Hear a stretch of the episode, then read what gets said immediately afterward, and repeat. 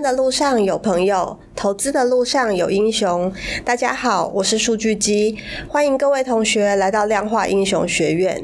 今天呢，我又邀请了超级拍郎来到这里，我们先欢迎他。大家好，我是超级拍郎。上次啊，我们请超级拍郎来跟大家简单的介绍一下什么是 NFT。其实我对 NFT 最多的印象就是有很多图片的贩售，像是那种各种的猴子的图，然后还有上次超级拍郎你有提到一个六千九百万美元被拍卖掉的这个数位艺术品，对不对？是。对，那所以呢，我就想要来了解一下说，如果我是一个画家，或者是我是一个收藏家的话，呃，我实际的在画廊贩售我作品，或者是购买一个。实体的一个艺术品，跟我用 NFT 的方式来买卖有什么样的差别？我觉得对创作者最大的一个差别就是版税这个机制，嗯、就是说，如果你是在一个平台上发行你自己的 NFT，它可以设定你每次交易的话，你可以获得多少的版税。通常这个东西是介于一到十 percent，看你当初发行的时候你设定多少，你的智能合约到时候在其他人交易的时候也会把版税给那个创作者。传统的话，你在拍卖会上，你可能一开始获得的钱就是你拍卖出去的金额，之后不管再经过多少手，你可能都不会再收到任何的费用，对啊。那但是透过 NFT 的话，这个东西价格炒得很高的话，每次交易总是有一定的比例的钱可以落到创作者手上，对。嗯，所以这样说起来，其实。我如果是一个创作家的话，我会希望我的作品卖出去之后，其实是不停的被转手的，这样我才可以赚到更多钱。基本上是这样的，没错的。那不停的被转手，也是因为它的流动性好嘛，或者是它的炒作空间够，嗯，所以才有机会不停的被转手。对一个艺术家来讲啊，对啊，你你想要把你的作品拿到一个知名的拍卖场来拍卖，嗯，其实是一件不可能的事啊，因为你要拍卖，通常你就需要有一定的知名度，嗯，才有机会。但是因为 NFT 它就是在网络上可以去做交易跟彰显你作品的一个地方，呃，所以在 NFT 的平台，你的作品呃会有好的流动性，往往价值可以抬得更高。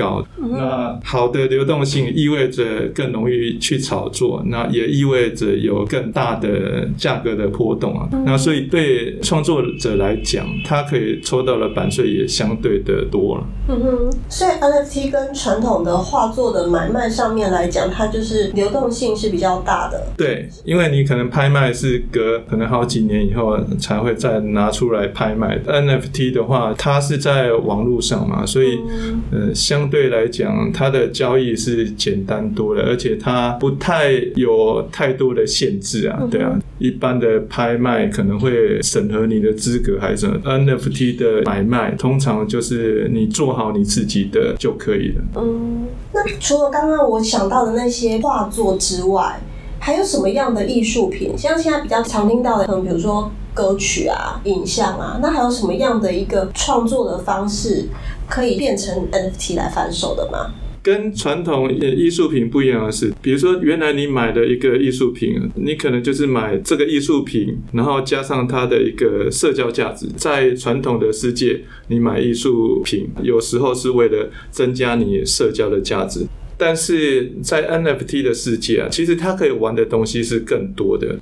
NFT 的价值啊，往往不只是艺术品的价值，也许那个艺术品是一个头像。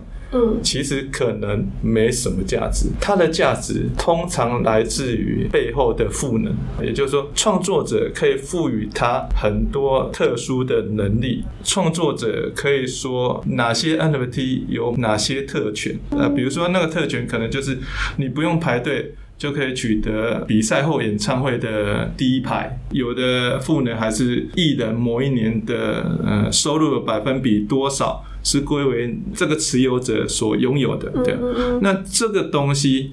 其实就衍生出更多的玩法，很多赋能也是强调嗯社群，对啊，也就是说你拥有这一个 NFT，你就可以加入某些社群，那就可以跟一些名人交流一些事情，尊荣的感觉，我觉得也是它一种无形的价值，对。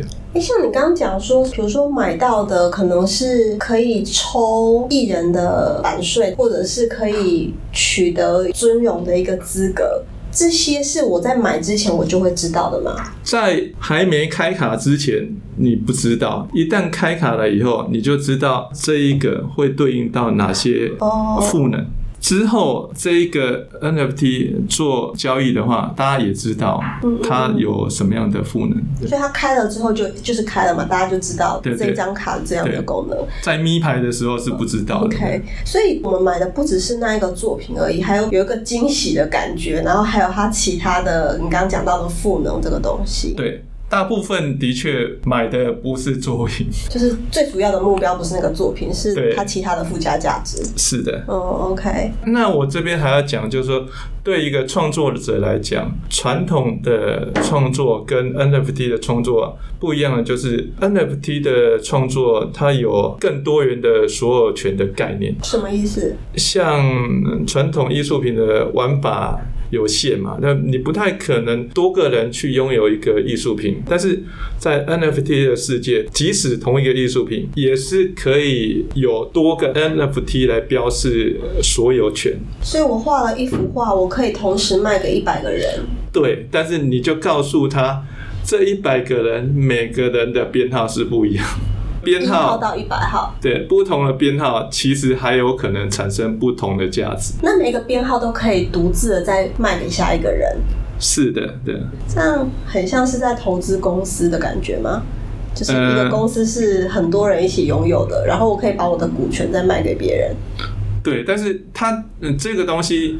又是另外的一个概念，也就是说，一般来讲，就 NFT 不能做一个切割嘛，但是它可以碎片化或股权化的，也就是说，你可以把所有权分成一百份，持有十份的人就拥有十分之一的所有权，对啊，那这个特性会让那个 NFT 更有炒作的空间，就像股票的话，可以买零股，昂贵的艺术品并不是每个人都买得起，但是因为碎片化。或股权化的概念，所以变成你可以用零股的方式去参与这个艺术品的交易或者是炒作，更多人来参与，也增加交易的流动性。那如果说有一个创作者，他把他的假设是一幅画，一开始发行的时候把它拆成一百份卖出去，那我买了其中一份，是一百分之一的所有权，对不对？对。那我可以再把这一百分之一再把它分成更多份去卖给别人吗？这个是不行的啦，就是他当初分成多少份，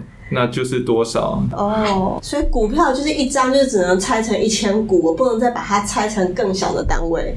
对，是吗？是增发新股的话，反正也是要透过公司的角度来做嘛，他也不会是说个人就可以来做这件事。嗯嗯嗯。好，所以刚刚讲到的都是说，一个创作者在 NFT 上贩售他自己的数位艺术品，跟在实际上贩售有什么样的差别？那如果我是一个买家呢？实际上买到一幅画，跟在 NFT 上买到一幅画有什么样的不一样？第一个就是知名度会造就价值的不。不同艺术的价值啊，往往不是艺术品的本身啊，而是取决于它的知名度。买 NFT 的人可能都有一个疑惑，就是 NFT 其实是数位资产的所有权证明嘛？它其实你只有拥有那个所有权，而不是拥有那个数位资产。呃，你买的艺术品或数位资产啊，即使你拥有所有权，其他人还是可以很容易去复制、散播或者是欣赏，跟传统的一个艺术品不太一样。嗯，就会有一个问题说，那买这个艺术品有什么意义跟价值？对啊，我干嘛买？我不买也可以看到。这个就回到刚才讲了，艺术品的价值跟知名度有高度的相关。举一个之前的实体拍卖的例子，苏富比在二零一八年有拍。卖一幅叫做《气球女孩》的画作了，在落锤成交的瞬间啊，那这个画作就被作者设置了一个隐藏的碎纸机碎掉。不过因为机械的问题啦，所以这个作品只被碎到一半。但是因为这件事导致当时有很多媒体关注。三年以后，这个画作再度被拿出来拍卖，他改了一个名字，叫做《爱在垃圾桶里》。拍卖的价格变成当初第一次拿出来拍卖的价格的十八倍，只是经过三年的时间，所以它原来是四千两百万台币，第二次拍卖就是七点二亿。这中间的差异其实就是知名度的差异。正常的增值的幅度，一般来讲预测它一年可能只有二十 percent，但是其实现在三年暴涨了十八倍。所以你的意思是说，越有知名度的东西，它的价值就会越高？对，知名度这个东西啊，其实更特殊的一个例子，大家可能之前有看过一个新闻嘛，就是一个意大利的艺术家，他就想到一个点子来发表他的作品，拿实际应该说市场买的三根香蕉，然后贴上防水胶带，就说这是一个艺术品，这样。嗯，那每个香蕉卖到三四百万的台币。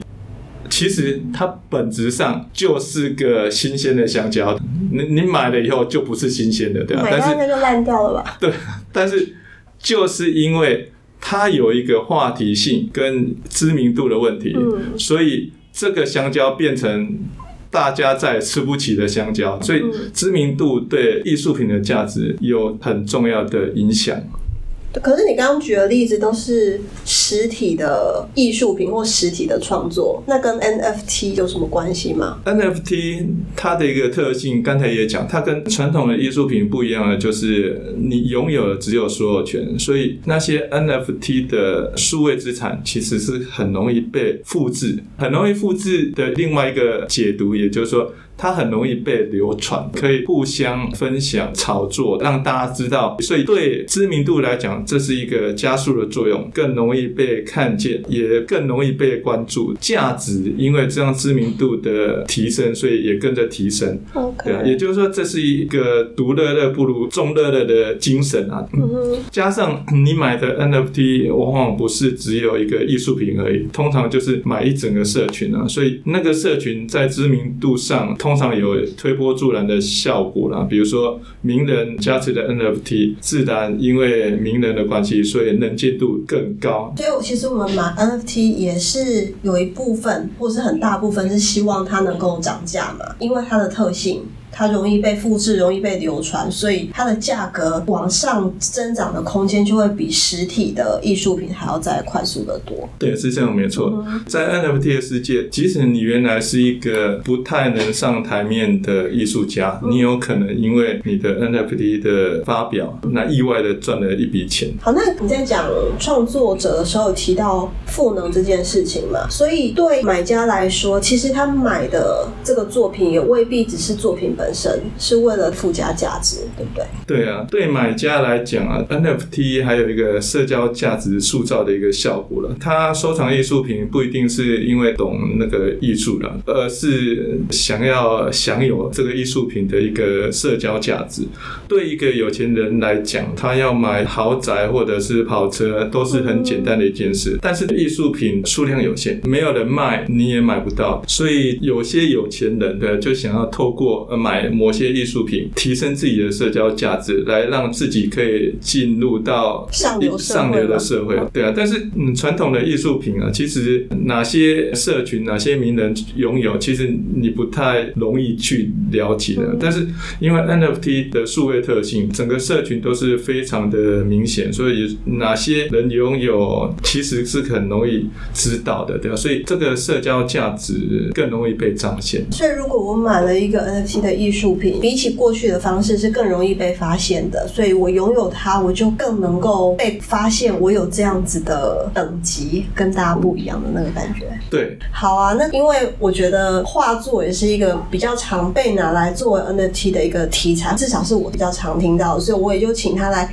跟大家讲一讲，作为一个创作者，或者是作为一个收藏家，他在发行跟买卖 NFT 比起实体上的一个画作的买卖卖相有什么样的一个差别？那我不知道大家听完之后是不是觉得 NFT 是一个诈骗集团的一个好手段，还是认为说这是一个很不错的投资方式，或者是一个收藏作品的一个方式，想要去参与看看？好，我们非常谢谢今天超级拍郎跟大家的分享。相信各位同学听到今天的介绍之后呢，对 NFT 会有更进一步的了解。那之后我们也会再更具体的让大家知道要怎么样进行 NFT 的买卖或者是发行，还有到底 NFT 会不会泡沫化呢？我们会请超级拍郎再来跟大家分享。